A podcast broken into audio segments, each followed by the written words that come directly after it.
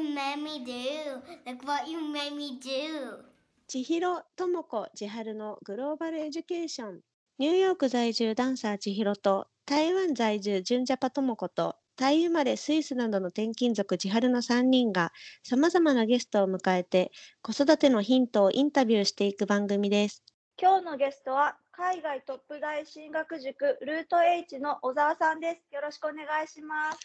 あ、よろしくお願いします。よろしくお願いしますあ。りがとうございます。あ、あこちらこそありがとうこちらこそいえいえいえ、はい。出ていただけるなんて思ってなかったから。そうはい。すごい嬉しいです。嬉しいです。ありがとうございます。あ、いえいえ、もうよろ、はい。はい、あ、いや、なんかね、そのいろんなこうね、インタビューしてきた中で、必ずルート H、ルート H っていう言葉が出てくるんですよね。あ、そうですか。はい。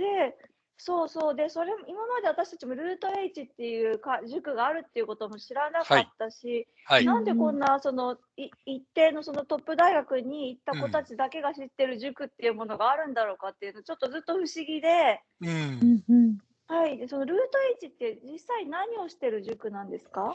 はい。えっ、と、まあ、名前の通り、えっ、と、海外トップ大に進学するためのサポートで、えーまあ、具体的にはまた後でもお話ししますけども、あの、えっ、と、はい。特にアメリカの大学になると、こう、総合評価で、えーうんうん。学校の成績とか、あの、うんうんトトフル SAT の点スコアとか、はい。あとエッセイとか、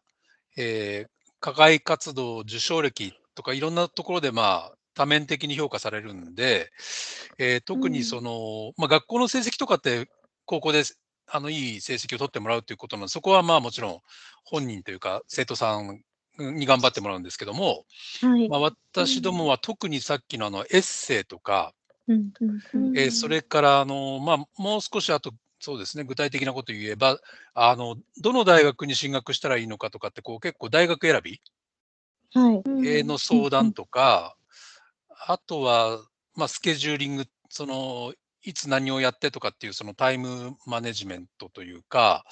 えーまあ一言で言えばですから、まあ、出願指導ですよね。ですから、エッセイ指導と出願指導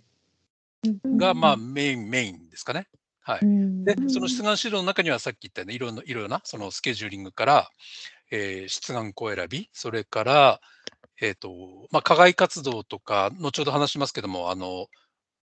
まあ、あとどんなものをやったらいいんですか？とか、こういろんなそういう出願項目に合わせた、まあ、もろもろをサポートするっていう感じですかね。うん。実際そのアメリカ人の子たちもこういう塾に通って大学受験をするんですか？それとも日本人だからあのアメリカの受験がわからない子が多いっていうことでサポートの塾なんですか、あはい。えっ、と、これまで、えっ、と、十数年の中で、えっ、と、はい。100 135名の生徒さんをサポートしてきたんですけど、はい。はいえっ、と、9割方は日本人、まあ、日本の一条校に通ってる方で、うん。はい。うんで、あとの1割ぐらいはイン、後で質問出ると思うんですけど、インターの方とか、あと、あの、普段海外に住んでる日本人の方とか、はいうんあの、そんな感じですかね。はい。あのインスタグラムでたくさん質問が来ていたので、あはいの聞いていこうと思います。はいじゃあ1番えっと、何年生から準備を始めるべきですか？えっ、と、まあ、一般的には、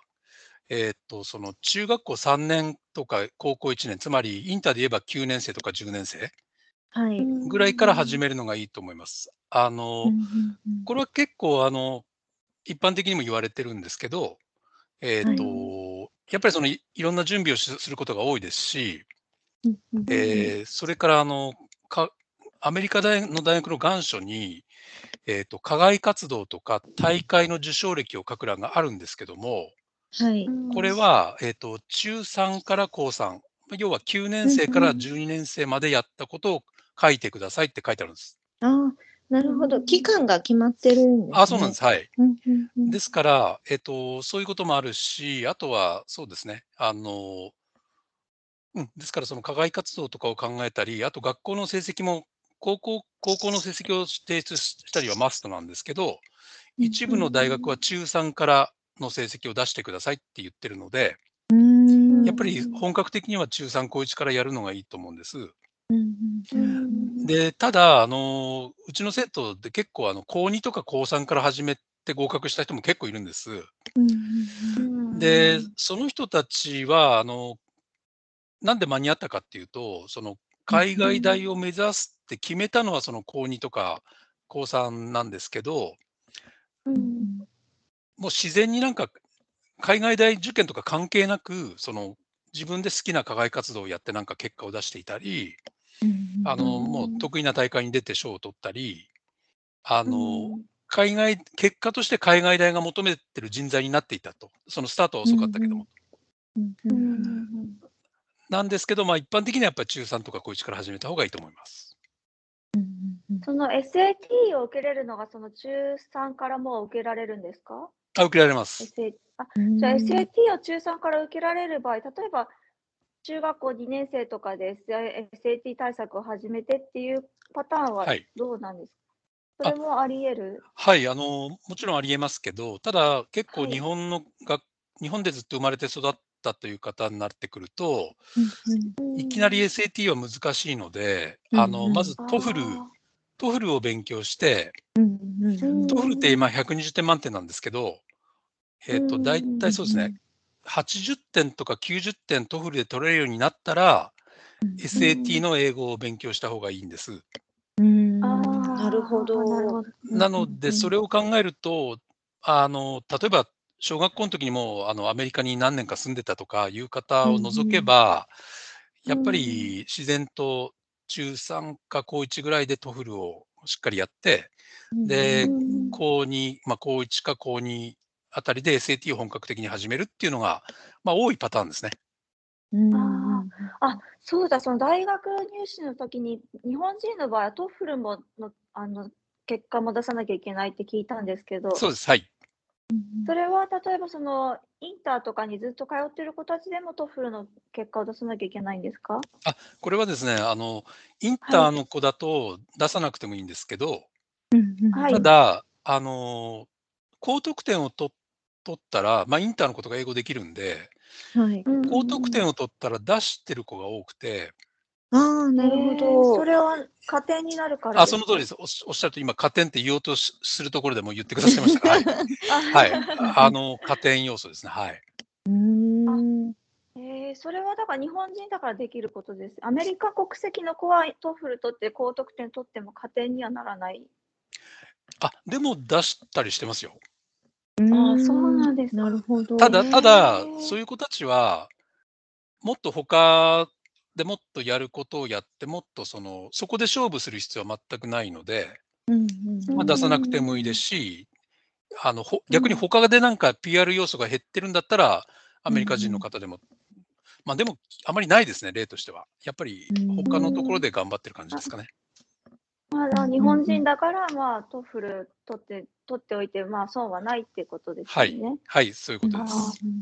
なるほど。他に何か、SAT トフル、あと他に何か、あの、はい SAT サブジェクトとか、そういうのもあるんですか？えっとですね、SAT サブジェクトを、えっと、去年じゃない、今年か、今年廃止されました。はいあ、もう全あ部、廃止。はいはい、あの、6月が最後だったと思います。うんあなんか UCK、UCLA とかその辺は廃止されたって聞いたんですけど、もう他も、あ、えっとですねルとかも、全部廃止。あの、SAT サブジェクトの実施自体がもう世界的になくなったということあ、です。そうなんですか。はいじゃあ、じゃあ日本人の子が受けなきゃいけないのは SAT と TOEFL が、はい、あとですね、あの、はい実はご存知かもしれないな、ACT っていうのがあるんです。えーあの ACT は、アクアクトってか、まあ、ACT って読むんですけど、うんうんはい。あの、SAT か ACT を受けてスコアを出してくださいっていうのがあって、ああ、聞いたことあります。はい。うんで、日本だとただ、多分 SAT を受けてる人が9割ぐらいで、ACT を受けてる人1割ぐらいしかいないんですけど、はい。アメリカ、アメリカだと確か半々ぐらい、ACT を受けてる人が半分ぐらいいるんです。はい。うんうんうんなので、SAT か ACT っうんうんうんていうかそ、れは何日本、うんうん、日本だとなんでそんなに差があるんでしょうか、利点率に。あのー多分ですね、あの ACT が始まっったのが多分遅いんだと思います。あの、ACT がというテスト自体が始まったのが。なので、先に SAT が昔からあったので、もう何十年前から SAT やってますから、その、やっぱり伝統的にそういう指導体制とか、指導できる人とか、あの、もう SAT の方がもうずっと前から導入されてるから、それを教える先生も多いですし、あの、そういう時期、あの、時期の問題だと思います。なるほど。はい。なんか記憶の中に SAT1 と SAT2 とあった記憶が私はいあるんですけど、はい。アメリカの大学は SAT1 だけ受けてればいいんですか？あ、はい。その SAT2 っていうのがさっきあの、今年なくなったサブジェクトテストのこと。SAT2 のことをサブジェクトって。はいあはいーで、それがまあそうかなくなったと。はい。あー、なるほど。はい。わかりました。SAT1 は今、普通に残ってるんですけど、たただですね、あの、去年からコロナ、まあアメリカでもコロナ禍になって、えっ、と、は SAT 自体が3回ぐらい去年中止になったんですね。はい大変。はいうんで、えっ、と、それに配慮した大学が、えー去年、そして今年、SAT とか ACT のスコアがなくても出願していいですよってなったんです。はい。もうじゃあ感染学校の成績とエッセイだけってことですよね。まあ、あとその課外活動とか受賞歴とか、あとはあの、あの、インタビューもあるんですが、まあ、後で言うことかと思ってたんですけど、はい。面接とかもありますんで、はい。うんはい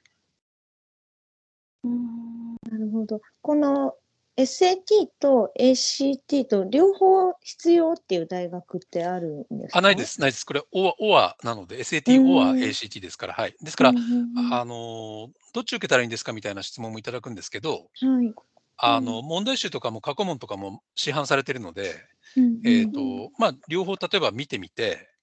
で、あ、自分こっちの方が得点取りやすいなとか、うんえーうんこっちの方が向いてるなとか、そう思った方で受ければいいっていうのが一般的な話なんですけど、うんでも中には、やっぱ加点要素ということで、うん両方受けて、うん。両方点数が良かったら両方出してる人もたまにいます。うん。あー。SAT は何点ぐらい取っといた方がいいってありますか？はい、えっ、と、アメリカのトップ大学、そうですね、1600点満点なんですけど、えっ、と、1500以上あった方がいいですね。わあ、ほぼ満点。たただ、じゃあ1490だったから落ちるのかっていうことではないですけど、まあ、まあ理想はその1520とか40とか50とか取っておいた方がいいです。えっ、と、ただ、あの、これも有名な話なんですけど、1600点取っても、名門大学落ちるっていう例も結構あって、はい。い要は、あの、総合評価ですから、SAT だけ満点取ってても、その、学校の成績が悪かったり、えー課外活動とか貧弱だったり、あとエッセイが全然うまくなかったりすると、もうこれは落ちてしまうので、うんはい。あの、満点取る必要はないんです。うんなんかよくドラマとかで出てくるんですけど、教授のリコメンデーションレターがあるとすごく有利になるっていうのは本当なんですか、うん。はい。えっ、と、あの、推薦状って、あの、高校の先生には3人必ず書いてもらう、まあ、必須の書類なんですけど、教授とか、その、こう学高校以外の人に書いてもらうっていうのは、まあ、オプションとして、あの、あって、えっ、と、それが優れていれば、あの、当然加点の要素になります。あじゃあ例えばその行きたい大学の大学の学部の先生とかっていうことですか？例えばですね、あとその、例えば高校時代に一緒になんか研究させてもらった日本の教授さん、日本でその大学のどっかで研究したとかっていうんであれば、その教授さんに書いてもらうとか、うんじゃあ行きたい大学でなくてもあはい。例えばその、早稲田とか慶応とかの教授とかってはい。いう感じで書いてもらうのでも加点になるってことなんですか、はい、あの逆にその行きたい大学の教授さんとか、あえてあの書かないっていうあの、自分の大学の応募者には書かないっていうポリシーの先生がだ大学もあると思います。ああ、うん。そうなんですか。あと面白い、面白いって言ったらですけど、うん。じゃあなんかすごい人に書いてもらったらいいのかっていう、うんしうん。あのじゃあ例えばですね、バイデン大統領に推薦状書いてもらったらハーバード受かるのかっていうと、そういうことではないんですね。うん。あのうん。偉い人に書いてもらったら受かるのかっていうことでもないので、特にその外部の人に頼むときは、あのよく知ってる人、その研究を一緒にして、ちゃんと見て面倒見てるとか、なので、なんか肩書きだけすごい人に書いてもらっても必ず受かるかっていうことではないので、はい。ああ、はい。なるほど。なんかそのスポーツ推薦で行った子たちは、その夏休みにそこのスポーツのところに行って、スポーツのコーチのあのリコメンデーションレターを取りに行くみたいな感じで行くって話をよく聞くんですけど、はい。スポーツの子だけはそれがすごい強いってことなんですか、他の、うん、他の例えばあの、うん、理系の子たちとかはそういうことをしてるの聞いたことがないっていうふうに聞くの、実際どうなんですか？はい。ですから、その、まあ、過去にそのスポーツで強くて、あの、うん、ハーバードとかプリンストンに、まあ、サポートした例あるんですけど、うんうん、えー、そのハーバードに入ったアイスホッケーやってた子は、あの、うん、実業団のチームにも属してたので、うん、えー、実業団のチームのコーチさんに書いてもらったりしましたし、うんうん、で、これはあのそのスポーツでたまたまそういう例なんですけど、じゃあ例えば音楽に強い子だったら、そのその分野でなんか、あの、その大会で審査員してた人とか、その、その指導した人とか、そのプロに書いてもらってもいいですし、で、それがその、あの、理系の研究系だったら大学の教授さんっていうことになります。あ、それをじゃあ、その大学の教授は、その、あの志望校の教授じゃなくて、自分のことをよく知ってる人は、あのよく書いてくれる人を選んだ方がいいっていうことです、ね、あ、その通りですね。はい。うん。なるほど。わかりました。はい、次次はい、次。5歳、2歳への種まき、課金ではなく家庭で親ができること、何かありますか？だそうです。はい。えっ、ー、と、5歳、2歳から種まかなくてもいいんじゃないかなと思います。あの、もうちょっと後からでいいんじゃないかなと。あの、例えば小学校の中学年とか高学年とか、えー、でいいと思います。あのなぜかっていうと、はい、まあ、うちからその海外のトップ大に合格した人たちで、えーと、2歳や5歳から種まいてた親御さんほとんどいないと思います。でやっぱりあの多くのその生徒さんたちは早い人で中学校で高校あと本格的には高校から準備する方が多いので、あのまだ巻かなくてもいいと思います。ただ、あとですね、うん、あの、まあ、これ日本の大学受験とかも同じですけど、親御さんがあんまりこう、子供に若い時、あの子供さんに小さい時から入りすぎちゃって、はい、逆にお子さんの自主性が育たなかったりする例もあるじゃないですか。はい。はい。ですから、あんまり早くから、あの、何か種をたくさんまくのはなくていいと思います。ただ、まあ、強いて言えば、はい、まあ、英語にやっぱり親しんでおくっていうことはあってもいいですから、まあ、そういったあの教材なりサービスを、まあ、ちょっとやらせておくとか、あともう一つはなんか、あの、興味分野、子供がなんか興味を示したら、それをなんか自分の基準でこう、いや、それちょっとやめた方がいいよとか、あの、あんまり否定しないです。むしろこう、サポートしてあげるということだと思います。あの、えっ、ー、と、この質問いただいてちょっと考えたのが、はい。僕あの中1の時に、あの、親に無理してあの、反射望遠鏡当時10万ぐらいしたと思うんですけど、別に裕福なわけじゃないないんですけど、その無理してそのお願いして買ってもらったんですね。で、そしたらやっぱり当然星をまあよく見て、えっ、と、で、やっぱ地学とか得意になりますし、たし、まあ、その頃は天文学者になりたいとか思ってたんですけど、あの、だからそれってやっぱり、親御親御さんが、まあ、ちょっと無理して、ちょっと高いけど、こう、買ってくれたっていうのがあると思うんですよ。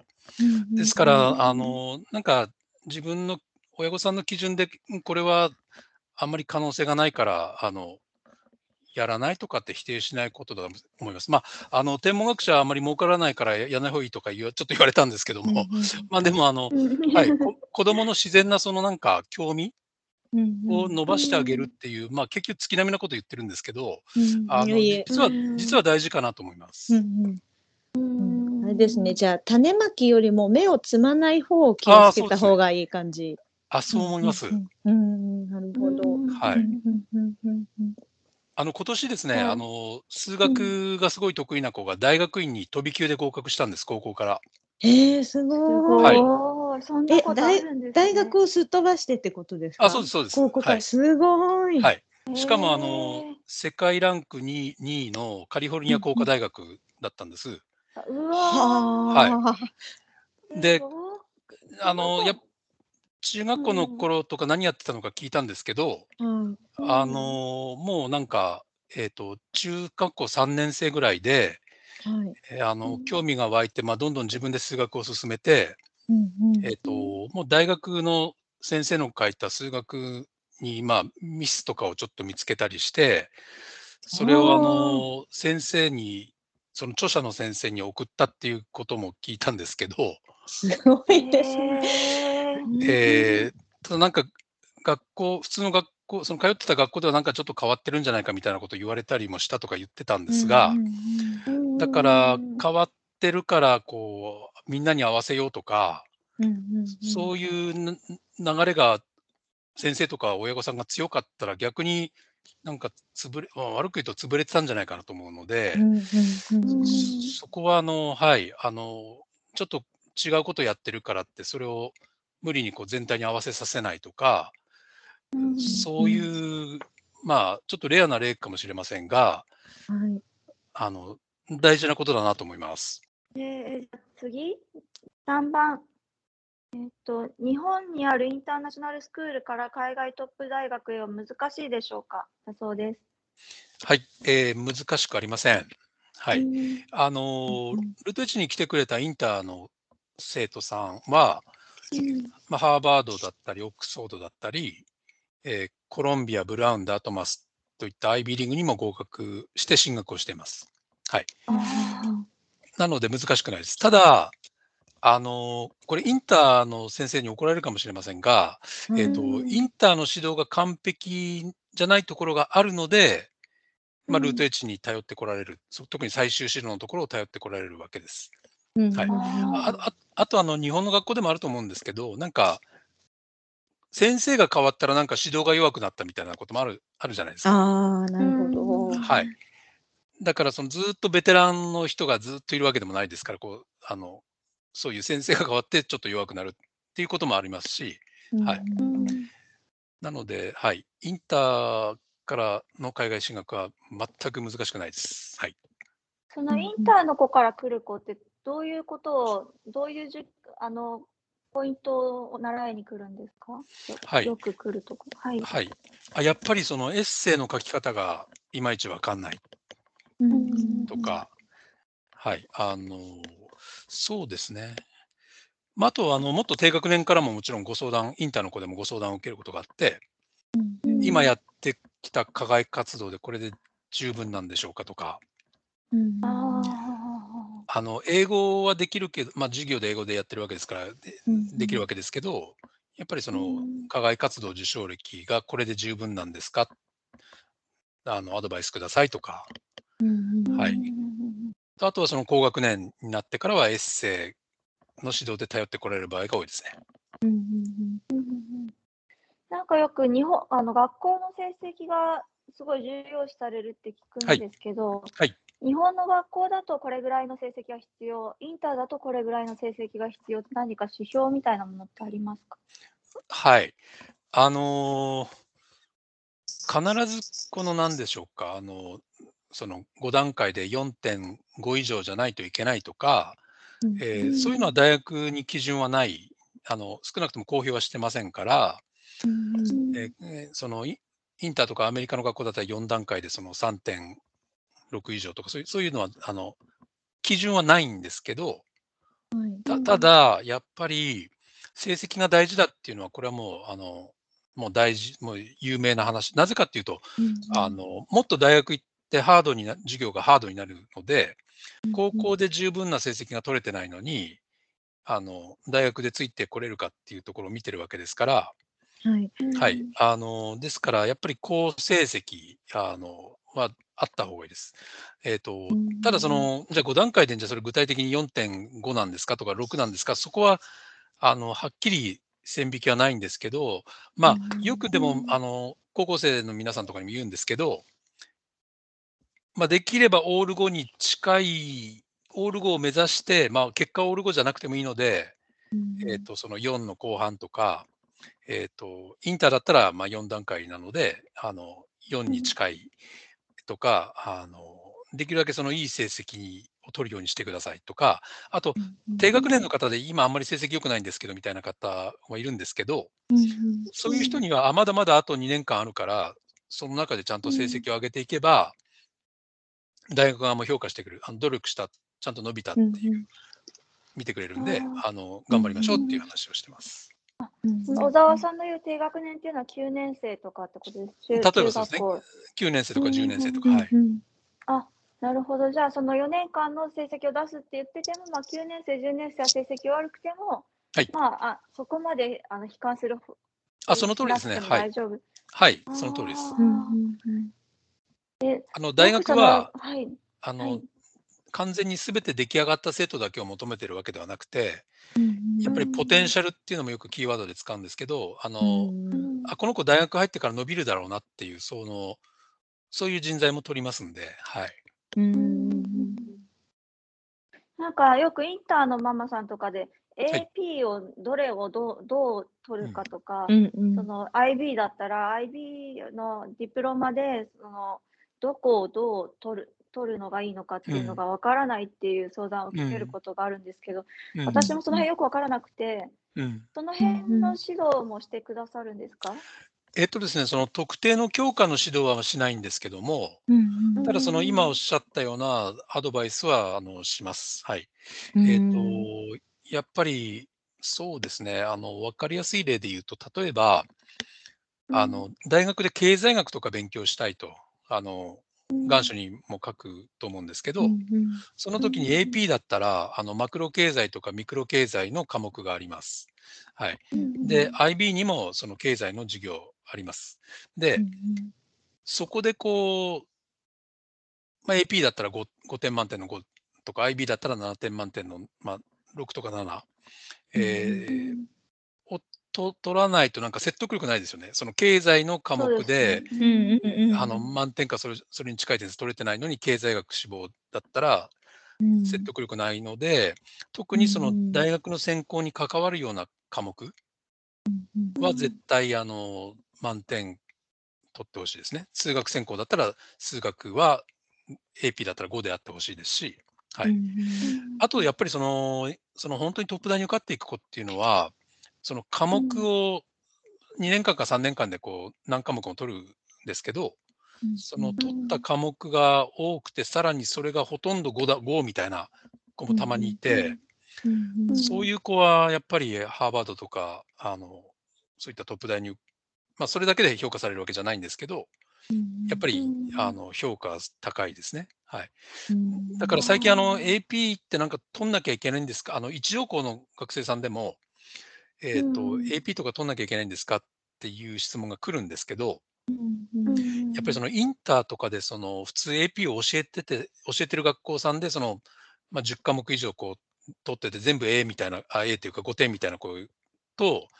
そこで勝負するのはあんまり賢明じゃないと思っていて、じゃあ AP をなんか1つか2つ取ってそれ5だって言ってもそのインターの子にかなわないので、はい、そこで勝負するんじゃなくて、あのまあ、過去のその一条校のから海外トップ大に受かった子っていうのは別に AP を取ってたりしないわけで、でやっぱりその成績とその TOEFL、SAT のスコアと、あと課外活動と受賞歴が優れていて、で、さらにいいエッセイが書けてるっていう方が過半数なので、あの、なんか AP でただこうなんか何個か取るみたいなことは逆にお勧めしないです。あそう日本人の子で日本の学校に行ってる子は AP おあんまりお勧めしないってことです。インターに行ってる子もお勧めしない。あ、A、もうあの AP の認定を受けてる学校さんはもう逆に AP でしっかり成績を取ることが大事ですから、はい。あなるほど、はい。そういう学校の子はちゃんと AP であの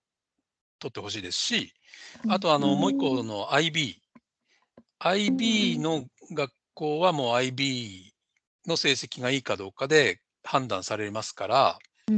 はい、日本でも最近ちょっと増えてきましたけど、IB の学校にいる人はちゃんと IB で成績を取る。例えば、あれって45点満点なんですけど、えっ、と、やっぱりその海外トップ大、まあ、ハーバードとかそのオックスフォードとか受かったような子っていうのは、まあ、なかなかこれ驚かれるんですけど、45点中、やっぱ45点とか44点取ってるんですね。はい。やっぱりそれぐらい取る人はあの評価されます。それがやっぱり40を下回ってくると、多分そのアメリカとかイギリスのトップ大は厳しくなると思います。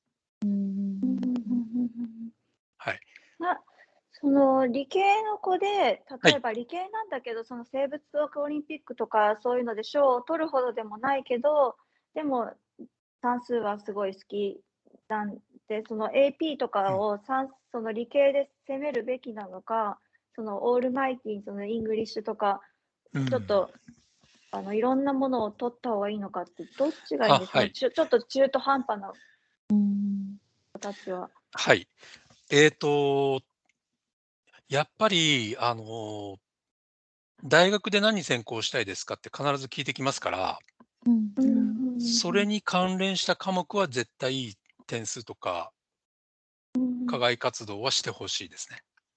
あじゃあもう AP とかそういうクラスを決めるときにすでにじゃあ行きたい大学のこの学行きたい学部はもう決めといた方がいいってことですね。あもちろんその